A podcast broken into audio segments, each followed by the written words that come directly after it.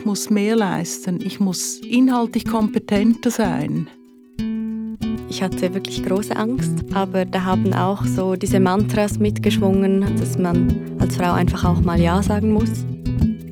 Wir haben wieder Schaufeln in die Hand genommen und machen diese berühmten Gräben wieder tiefer. Ich habe mich dann angebracht, weil ich nicht anders konnte. Ich war empört oder bin es immer noch.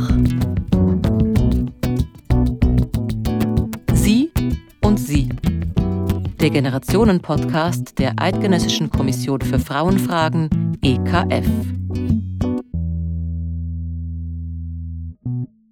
Zwei Frauen aus zwei Generationen sind bei mir im Studio. In dieser Folge geht es um Parteipolitik. Mein Name ist Christina Caprez und ich begrüße ganz herzlich Flavia Ebli, FDP, und Rosmarie Quadranti, Mitte. Frage vorweg: Definiert ihr euch als Feministin? Jein.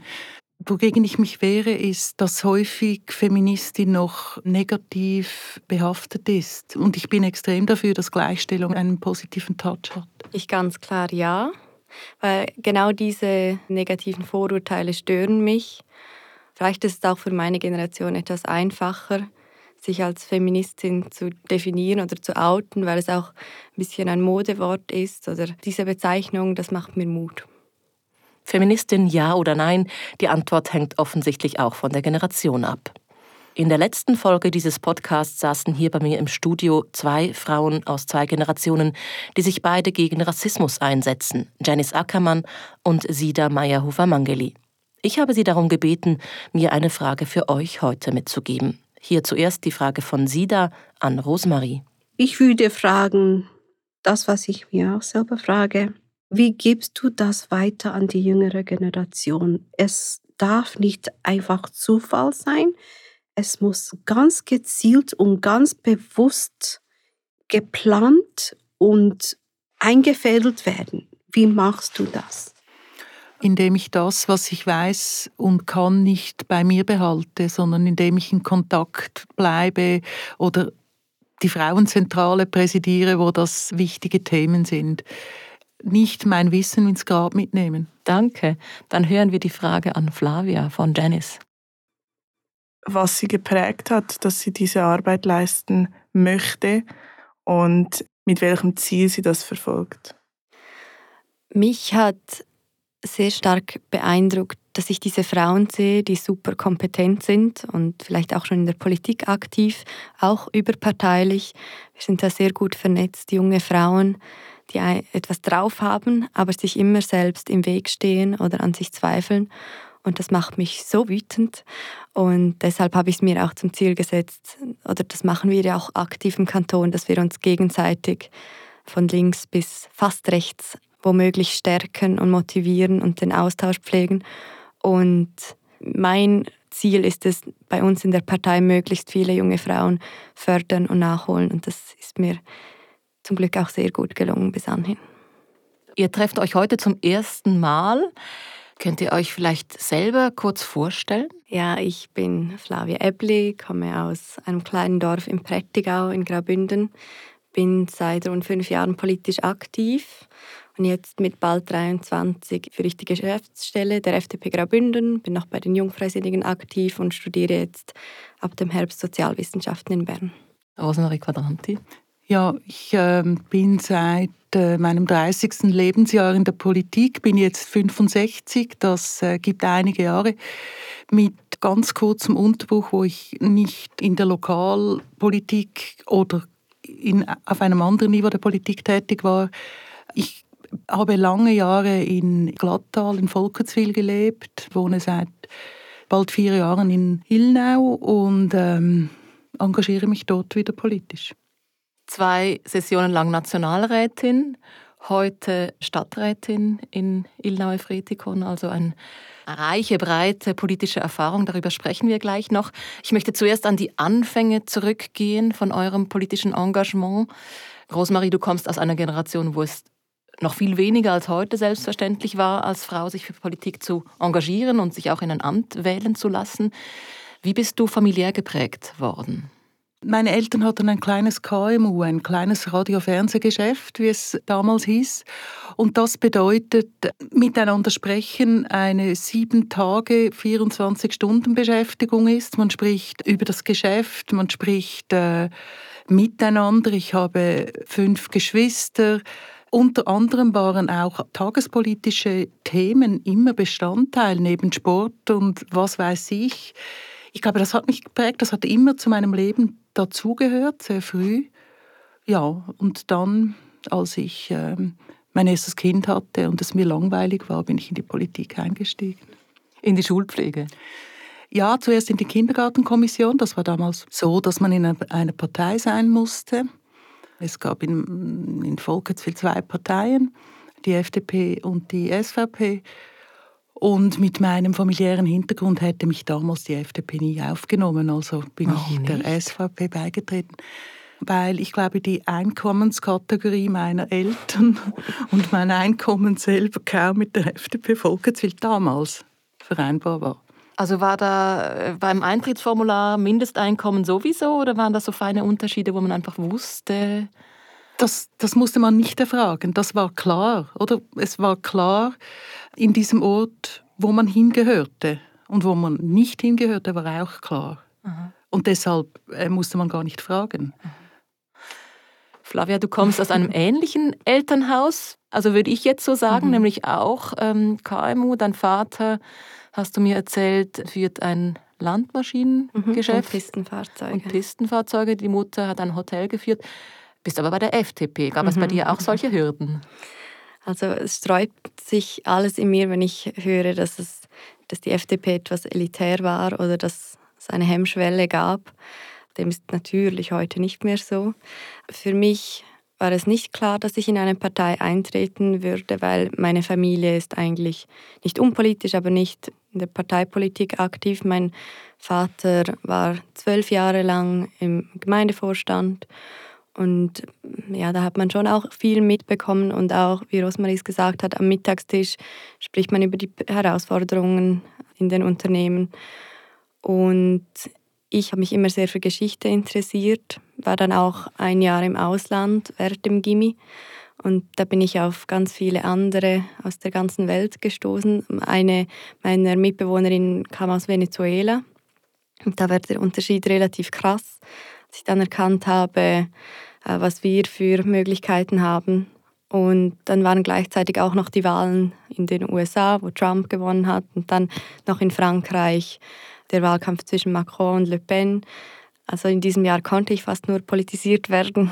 Und als ich dann zurückkam, habe ich mich für die Jugendsession in Bern angemeldet und da zum ersten Mal überhaupt mit den Jungparteien in Kontakt gekommen. Und warum hast du dich dann für die FDP entschieden? Also okay, unternehmerischer Hintergrund der Familie, mhm. aber du mhm. hast gesagt, nicht parteipolitisch. Mhm. Du hast dich ja da eben eher so für soziale Gerechtigkeit, mhm. Frauen, Klima interessiert, die klassischen Jugendthemen, die dann mhm. eher in eine SP oder Grüne Partei führen mhm. würden. Ein bisschen nach dem Auswahl- oder Ausschlussverfahren bin ich schon vorgegangen. Und ich habe mir auch lange schwer getan, als ich mich dann entschieden habe. Und auch bis heute, ich denke, Parteipolitik ist, nicht jedermanns oder jeder Frau's Sache. Und es ist auch manchmal eine Herausforderung, sich in diesen Linien wiederzuerkennen. Aber in der FDP habe ich auch früh erkannt, bei uns hat es den Raum, dass es verschiedene Flügel gibt und das wird auch manchmal kritisiert, aber ich sehe das als Stärke, weil damals habe ich mich als sehr oberflächlich also konnte ich mich nur oberflächlich informieren, aber habe wie gesehen, in den anderen Parteien ist immer schon klar, wo sie stehen werden oder wie sie die Probleme angehen werden. Und bei der FDP äh, habe ich so etwas mehr Raum gespürt und ich habe es auch nie, nie bereut. Rosmarie, eben bei dir im Dorf gab es damals als 30-Jährige nicht so viel Wahl. Du hast dich dann für die SVP entschieden bist auch national später bekannt worden mit, mit ganz anderen Themen, nicht den klassischen SVP-Themen, also zum Beispiel auch LGBT oder du bist im Initiativkomitee der Gletscherinitiative. Wie war das in der SVP? Bist du da nicht dauernd angeeckt? Also ich spreche von der SVP, als ich 30 Jahre alt war. Da ging es mir gut. Das war damals eine Partei, die eine Breite hatte, die unterschiedliche Meinungen zuließ, wo man diskutieren konnte.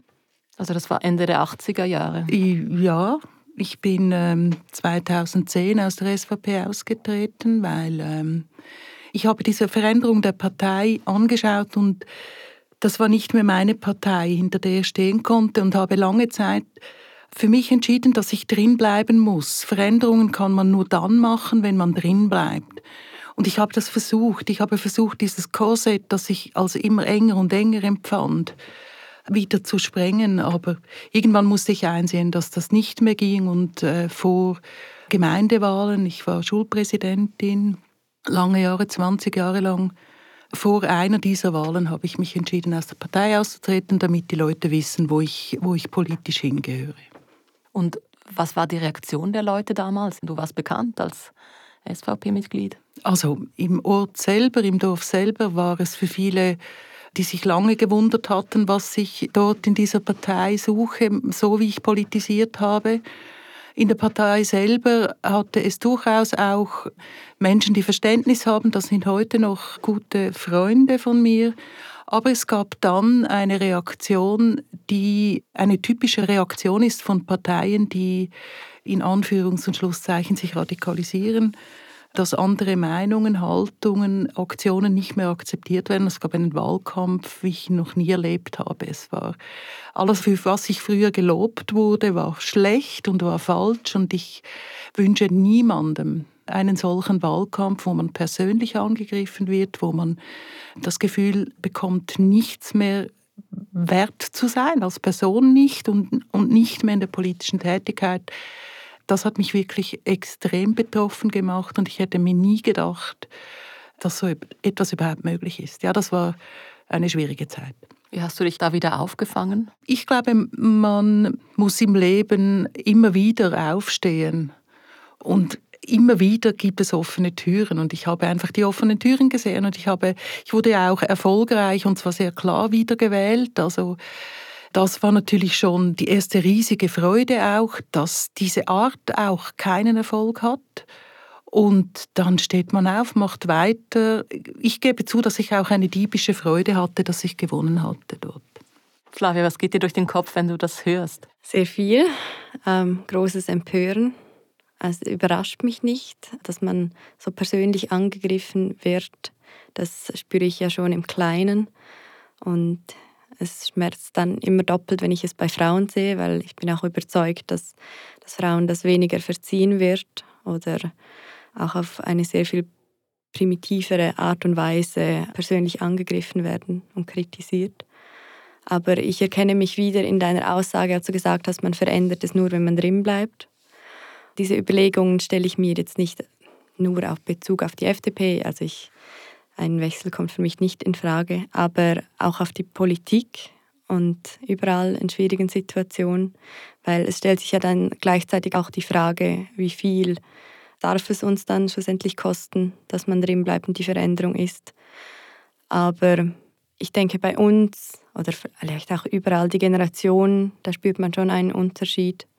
Und ich denke, da muss man auch etwas Geduld haben wenn die Partei mal in die eine Richtung geht und dann wieder in die andere und sich einmal mehr oder weniger drin erkennt, aber sich auch als Teil davon sieht und auch, das, das musste ich schon auch lernen.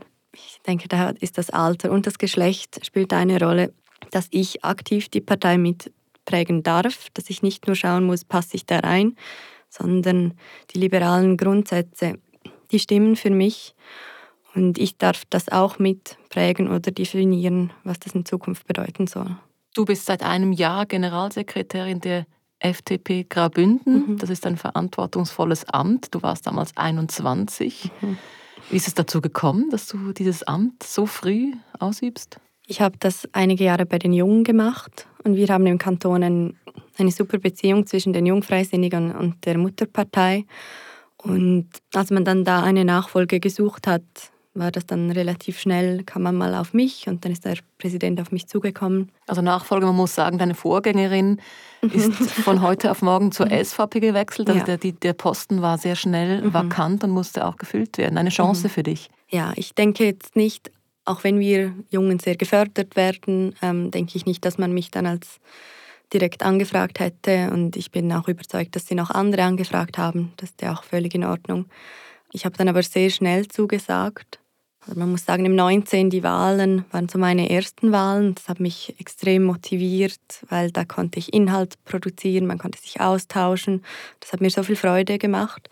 Und dann kam aber die Corona-Krise und wenn man nicht in einem politischen Amt war oder in einer führenden Rolle in einer Partei, hat das politische Leben nicht so stattgefunden. Und ich habe mir dann längere Zeit gewünscht, dass ich einen neuen Weg finde, mich auch vielleicht außerhalb der Partei irgendwie engagieren könnte. Und dann ist dieses Angebot gekommen und habe ich mit großer Freude angenommen. Auch großer Angst, aber ja, ich bin froh, habe ich es gemacht. Du hast mal gesagt, es sei der beste Studijob der Schweiz. Mhm. ja. Kein klassischer Studijob. Nein, aber ultra spannend und ich bin auch sehr daran gewachsen und ich erkenne auch jetzt schon so meine Stärken und Schwächen. Das wird mir in Zukunft sicher auch helfen. Ja, ich, ich hatte wirklich große Angst, aber da haben auch so diese Mantras mitgeschwungen von diesen Frauenförderungsevents, dass man als Frau einfach auch mal Ja sagen muss. Oder dann vielleicht auch Nein, aber ich kenne eine andere. Aber ich, ich habe dann so gedacht, ja, andere Jungfreisinnige in der Schweiz, meine männlichen Kollegen, die vielleicht weniger gut qualifiziert wären, hätten das sofort angenommen. Und da dachte ich, muss ich es wagen. Rosmarie, du strahlst beim Zuhören. Ja, weil ich da sehr viele Parallelen erkenne. Eine Tür öffnet sich und man geht einfach mal durch. Mhm. Also man könnte sich auch einmal die Finger einklemmen oder mhm. sowas, aber einfach die offenen Türen nehmen. Ich glaube, das ist auch etwas, was spannend ist, mhm. weil man nicht genau weiß, was dahinter ist. Mhm. Ich glaube, das ist auch etwas, was Frauen mehr tun sollten. Mhm. Einfach offene Türen sehen, mit offenen Augen durch das Leben gehen, was wir, glaube ich, als Frauen in der Regel machen.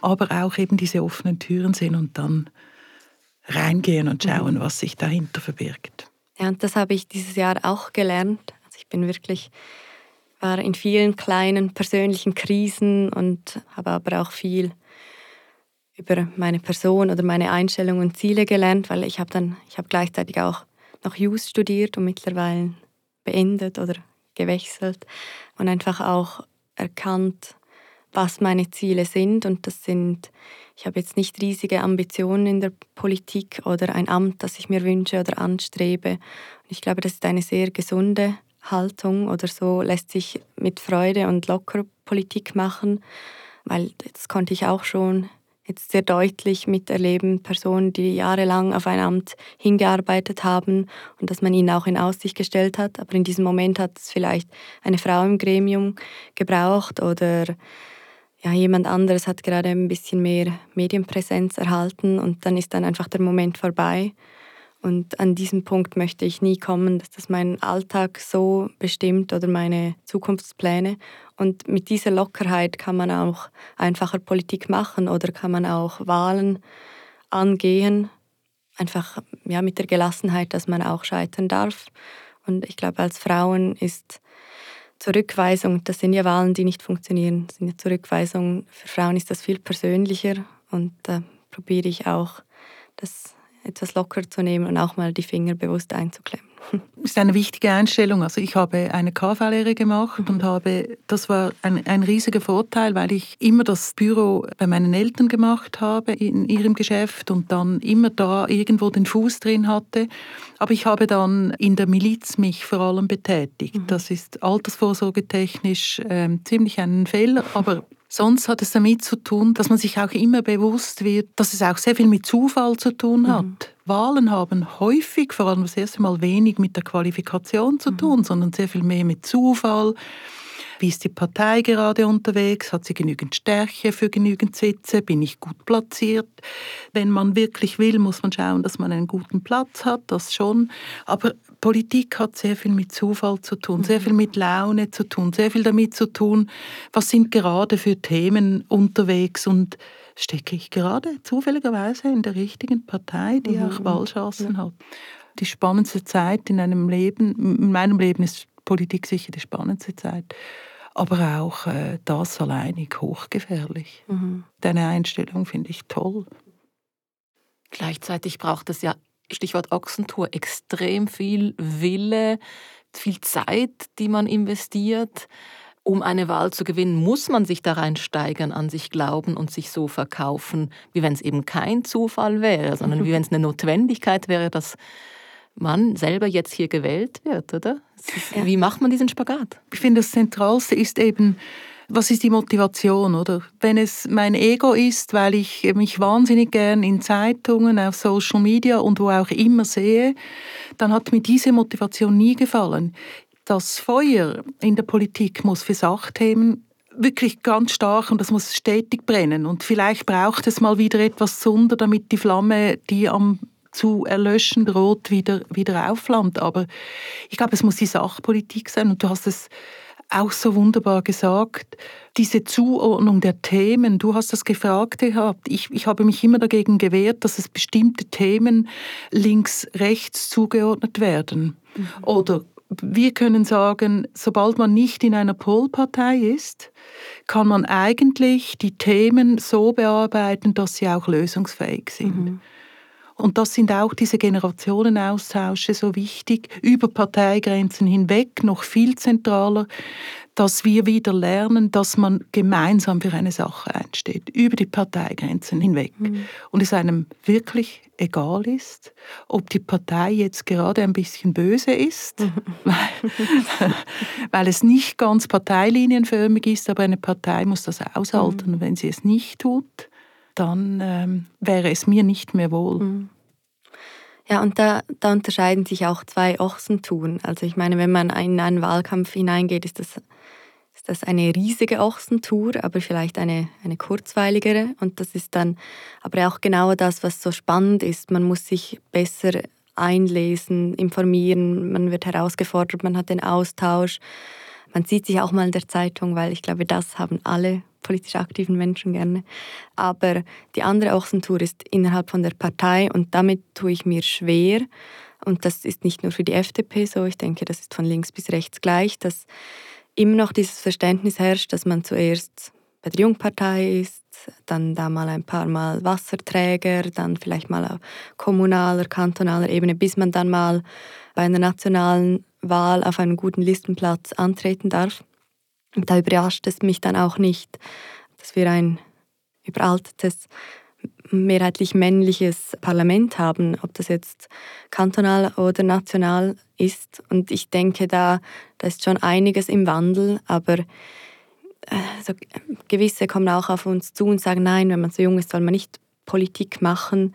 Aber ich finde, vielleicht mache ich jetzt 10, 15 Jahre aktiv Politik und dann dafür nachher nicht mehr und andere starten Mitte 30, andere vielleicht erst mit 50 und das wäre ja dann der Mix, der wertvoll ist, die Momentaufnahme und der Alltag oder die Lebenserfahrung von allen und nicht, dass dann eine 14-Jährige sagt, ja, ich als Jugendliche, das ist dann nicht mehr relevant. Aber ja, solange halt viele Personen auch das als Karriere sehen und sich da gewisse Ziele verfolgen, ist das dann noch schwierig, in diesen Strukturen zu sagen, ah, jetzt haben wir aber jemand Junges, der kommt gut an, den müssen wir in diesem Moment nach vorne bringen.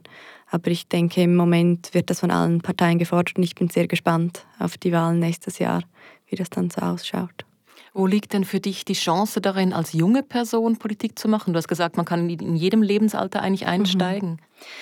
Ich habe mich dann einfach eingebracht, weil ich wie nicht anders konnte. Ich war empört oder bin es immer noch und das müssen wir auch bleiben. Meine ältere Schwester, die hat mich sicher auch stark politisiert. Sie ist zwar vehement links und wir haben auch manchmal Auseinandersetzungen, aber durch sie habe ich auch Zugang gefunden zu diesen Frauenthematiken.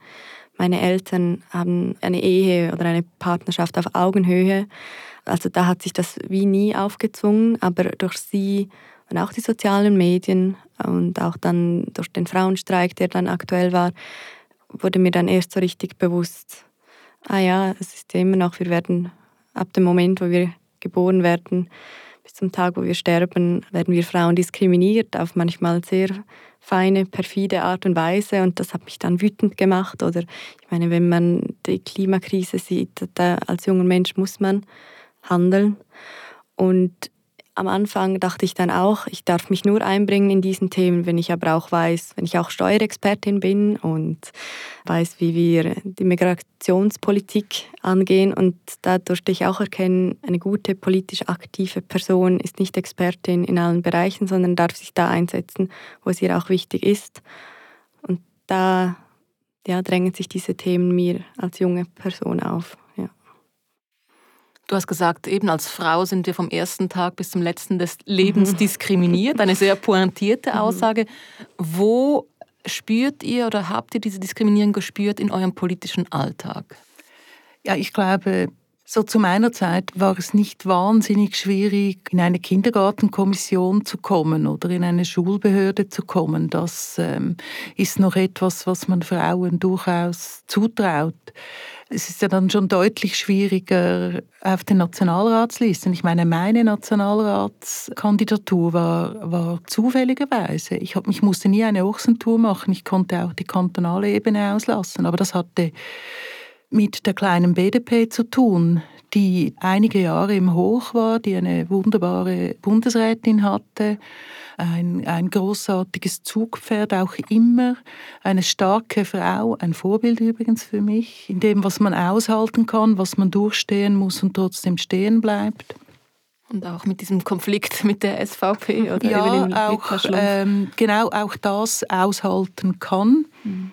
Aber ich war auch auf der BDP-Liste auf. Das erste Mal, als ich auf der Nationalratsliste war, auf Platz zwei. Vor mir war ein Mann und eigentlich rechnete man mit einem Sitz im Kanton Zürich. Und ich war völlig überrascht. Ich musste mein Leben völlig umkrempeln, weil wir zufälligerweise zwei Sitze gemacht haben. Ich glaube, es war immer so meinem Empfinden nach, dass ich anders gemessen werde. Ich habe immer noch das Gefühl, ich muss mehr leisten, ich muss inhaltlich kompetenter sein, dass man als Frau immer noch kritischer angeschaut wird, wenn man sich nicht in typischen Frauenthemen bewegt. Mhm. Wenn ich etwas zu Alter sage, ist das wahrscheinlich völlig unproblematisch. Wenn ich etwas über Bildung sage, ist das wahrscheinlich auch unproblematischer. Ähm, ich war in der Sicherheitspolitischen Kommission im Nationalrat.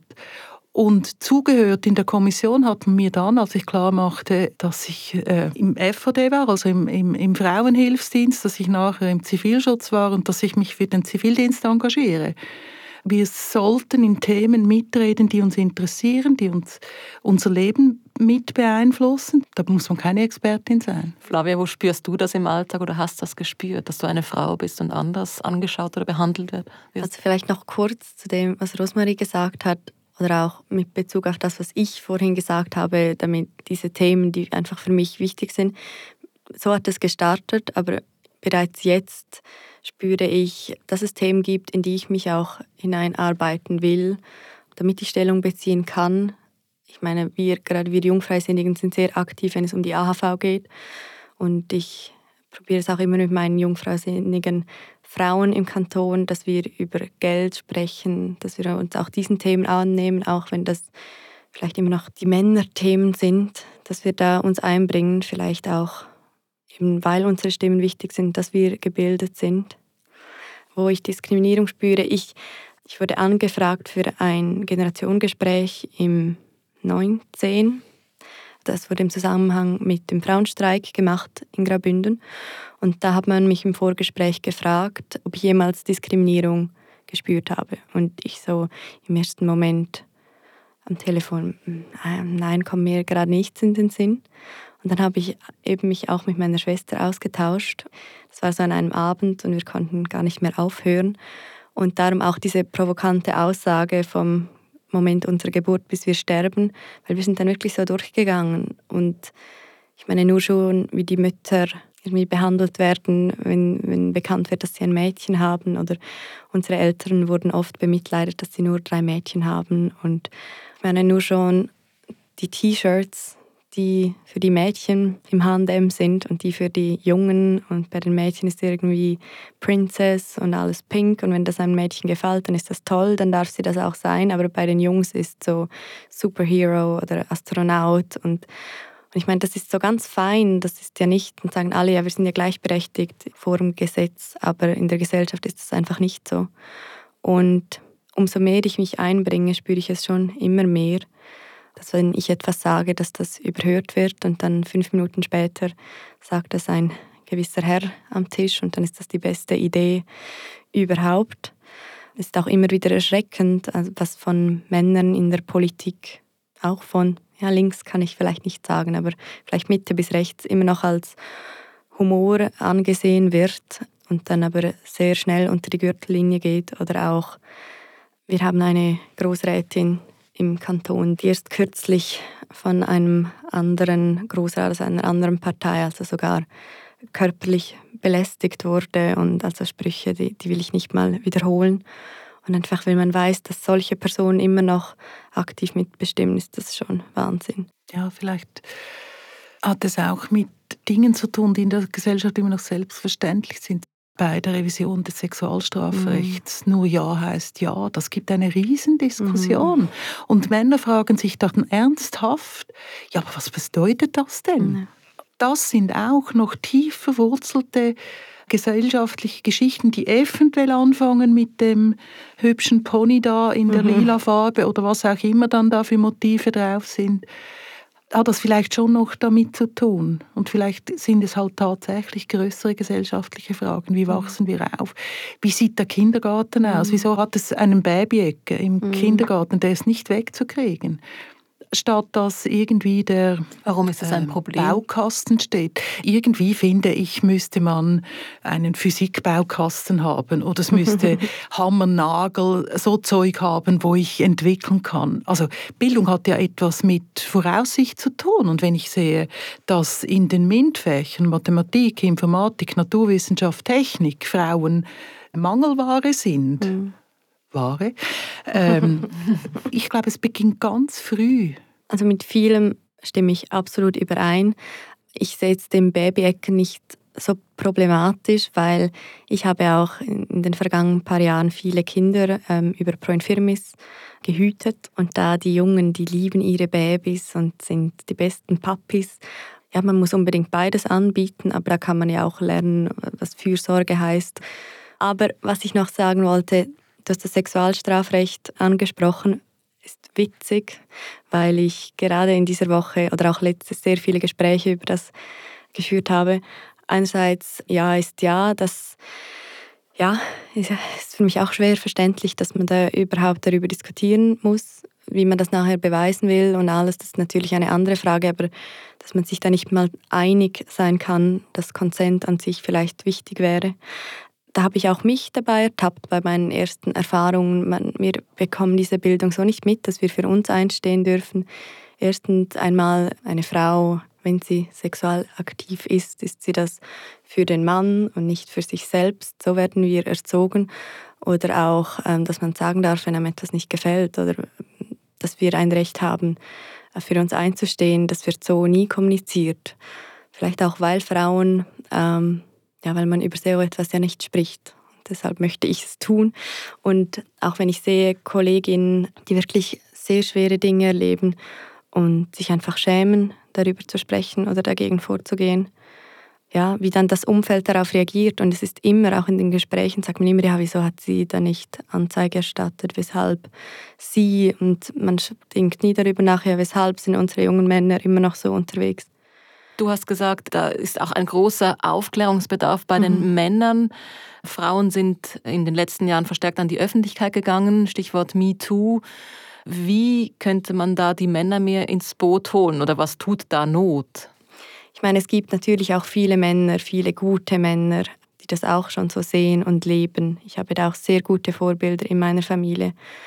Aber wie man das den jungen Männern näher bringt, ist sehr schwierig, wenn wir uns nicht einmal bewusst sind, dass das nicht okay ist, was mit uns passiert, dann ist es schwierig, den Männern das zu vermitteln. Mhm. Ich finde, wir sind gerade an einem äh, sehr schweren Thema. Mhm. Ich habe vielleicht mich als, als mit meinem Frausein nie so wahnsinnig diskriminiert persönlich gefühlt, aber ich habe gesehen, was im Umfeld passiert und was man machen kann, ist, glaube ich, in meinen Augen sind, sind diese Gespräche unter Frauen, sind diese Frauennetzwerke, finde ich eine ganz wichtige Sache. Und es ist aber auch, man kann nicht alles der Schule anhängen, mhm. auch noch, aber trotzdem hat die Schule auch einen gesellschaftsbildenden Auftrag und dort ist es sorgfältiger zu schauen, wie geht man miteinander um. Vielleicht muss man noch einmal die Rolle der Schulsozialarbeitenden, die mittlerweile in der Schweiz in, in, in glaube ich, allen Kantonen und den Schulen angekommen sind, überlegen, was haben sie für eine präventive Rolle. Mhm. Gerade im Zusammenleben zwischen, zwischen Buben und Mädchen, später Männer und Frauen. Was können sie damit machen? Wie thematisiert man diese Themen und wo ist die Zeit? Mhm. das zu tun, oder? Es sind nicht nur die Schwierigkeiten, die es noch zwischen Mann und Frau gibt in der, in der Gleichstellung. Wir haben noch Menschen mit Beeinträchtigung, die in ihren Rechten nirgends sind. Wir haben äh, Menschen mit Migrationshintergrund, die in der Meinungsbildung, in der, in der Einbindung noch nirgends sind. Es gibt noch so viel zu tun, was mhm. mit Gerechtigkeit ähm, zu tun hat. Wie gehen wir miteinander um? Und wieso ist dieses reiche Land in meinem Empfinden schlechter in der Lage, in den letzten Jahren einander zu akzeptieren. Also wir arbeiten nicht an der Akzeptanz einander gegenüber, sondern wir haben wieder Schaufeln in die Hand genommen und machen diese berühmten Gräben wieder tiefer. Und woran liegt es? Wenn ich es wüsste. ähm, also ein, ein Grund ist für mich, und das, kann man, das sagt man wahrscheinlich immer, wenn man in der Mitte politisiert und nicht an den Polen, je stärker man aufheizt an den Polen, desto schwieriger wird eine Lösungsfindung. Je klare Forderungen sind. Es ist das einzig Richtige. Und wenn das nicht 100% erfüllt wird, dann sagen wir einfach Nein. Mhm. Dann machen wir es nicht. Solange diese Stimmen stark werden, verstärkter werden, auch über die Medien immer noch breiter geschlagen werden, dann wird das Lösungsfinden äh, schwieriger wenn man die Institutionen nicht mehr ernst nimmt, da hat man dafür gesorgt, oder? Die, mhm. die, das Vertrauen in die Politik ist etwas gesunken. Also wir haben da noch ein paar Themen, mhm. die da ja. unten gelöst werden müssen. Mhm. Das geht nur, wenn man über die Generationengrenzen hinaus sagt, da arbeiten wir dran. Wir sind bei den großen Themen, bei den Zukunftsthemen. Ich möchte zum Schluss unseres Gesprächs noch auf eure persönliche Zukunft zu sprechen kommen. Rosmarie, du bist als frisch Pensionierte vor ganz kurzem in den Stadtrat von Ilnau-Efretikon gewählt worden. Was möchtest du dort noch umsetzen oder wohin möchtest du dich vielleicht danach noch wählen lassen? Ich habe so einen wunderbaren politischen Bogen gemacht, oder? Von der Gemeindeexekutive über das Nationalratsmandat zurück bei meinen Wurzeln, bei der Stadtexekutive angelangt. Da möchte ich wieder bewegen. Ich bin Hochbauvorständin, da läuft ganz viel, da kann man ganz viel machen, auch was, ähm, wie soll die Zukunft aussehen, wie wollen wir leben, was hat das mit Wohlsein zu tun. Also ich möchte äh, mich weiter dort engagieren, wenn es mir gelingt, natürlich über eine Amtsdauer hinweg, weil nach vier Jahren ist man dann genau, gerade so drin. Und dann habe ich so noch die eine oder andere Sache, die ich sowieso mache. Ich sehe mich, glaube ich, einfach nicht im Liegestuhl mit dem Buch. Ich glaube, ich möchte aktiv bleiben, äh, solange ich kann. Und sobald ich die Freude daran verliere und das Engagement und das Herzblut nicht mehr ist, dann liege ich auf den Liegestuhl mit dem Buch. Flavia, Du bist äh, eben jetzt Generalsekretärin FDP in Graubünden. Die Wahl in den Großen Rat hat knapp nicht geklappt. Mhm. Was sind deine nächsten politischen Ziele? Politisch ist noch schwierig. Also rein aus Sicht der Partei natürlich nächstes Jahr sind sehr wichtige Wahlen. Und ich, wir wissen da noch nicht, wer welche Rolle einnimmt, aber als, als Sekretärin werde ich die sowieso mittragen und da werde ich auch mit viel Herzblut dabei sein und auch insbesondere die Jungen die noch Jüngeren motivieren. Und ich bin auch noch OK-Präsidentin von der Jugendsession Grabünden, die wir diesen Herbst durchführen. Und das ist schon so etwas, das ist auch immer wieder eine Wohltat in dieser Parteipolitik, wenn man dann wieder die Jungen motivieren kann und insbesondere auch Frauen. Und ich, politisch möchte ich einfach mir treu bleiben oder ja auch noch wachsen. Aber ich meine, ich habe auch heute Aussagen gemacht, die ich so vielleicht vor einem halben Jahr noch nicht getan hätte. So kein Blatt vor den Mund nehmen und das, das möchte ich beibehalten und dann sehe ich, wo mich das hinspült. Sehr schön. In der nächsten Folge sprechen wir unter anderem darüber, wie es ist, als lesbische Frau in Graubünden zu leben. Meine Gästinnen sind dann Eva Bender, sie ist Präsidentin der Milchjugend, ursprünglich aus Graubünden, lebt in Zürich, und Katharina Belser, die lange in der Frauen- und Lesbenbewegung aktiv war. Sie hat den umgekehrten Move gemacht von Bern in ein Bündner Tal. Ihr beide habt die Möglichkeit, Ihnen je eine Frage zu stellen. Rosmarie, was würdest du Katharina fragen? Die Frage, was brauchst du, damit es besser wird? Was können wir machen, damit dieses Leiden, diese Ungerechtigkeit, diese unglaublichen Diskriminierungen endlich aufhören? Wir als Politikerinnen jetzt auch gemeint, oder? Ja, unbedingt, oder? Ich glaube, also es ist eine gesellschaftliche Frage, aber das hat auch mit dem politischen Verständnis, mit dem darüber reden zu tun, mit dem nicht ausgrenzen. Ich, ich, das war ein wichtiges Thema in meiner politischen Laufbahn, weil ich Schockierendes erlebt hatte. Was muss Politik tun? Muss ich doch kurz nachhaken. Eben, ich habe das erwähnt, du hast dich für LGBT-Themen stark gemacht, Diskriminierungsschutz, Ehe für alle. Du hast gesagt, weil ich Schreckliches erlebt habe. Ich war kaum im Nationalrat, da rief mich ein reformierter Pfarrer an und sagte, hast du Lust, dich mit einem Mann zu treffen, der eine Konversionstherapie machte?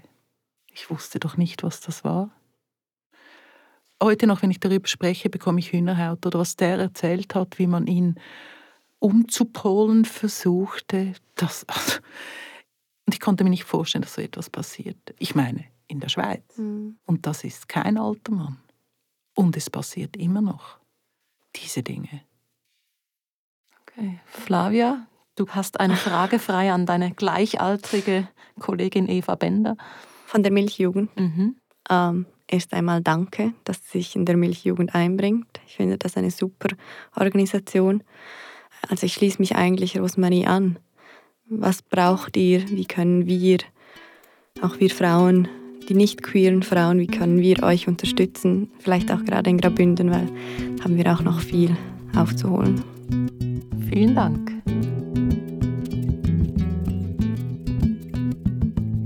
Das war Sie und Sie, der Generationen-Podcast der Eidgenössischen Kommission für Frauenfragen EKF. Mit Flavia Ebli und Rosmarie Quadranti. Produktion und Moderation Christina Caprez, Mischung und Sounddesign Christina Baron.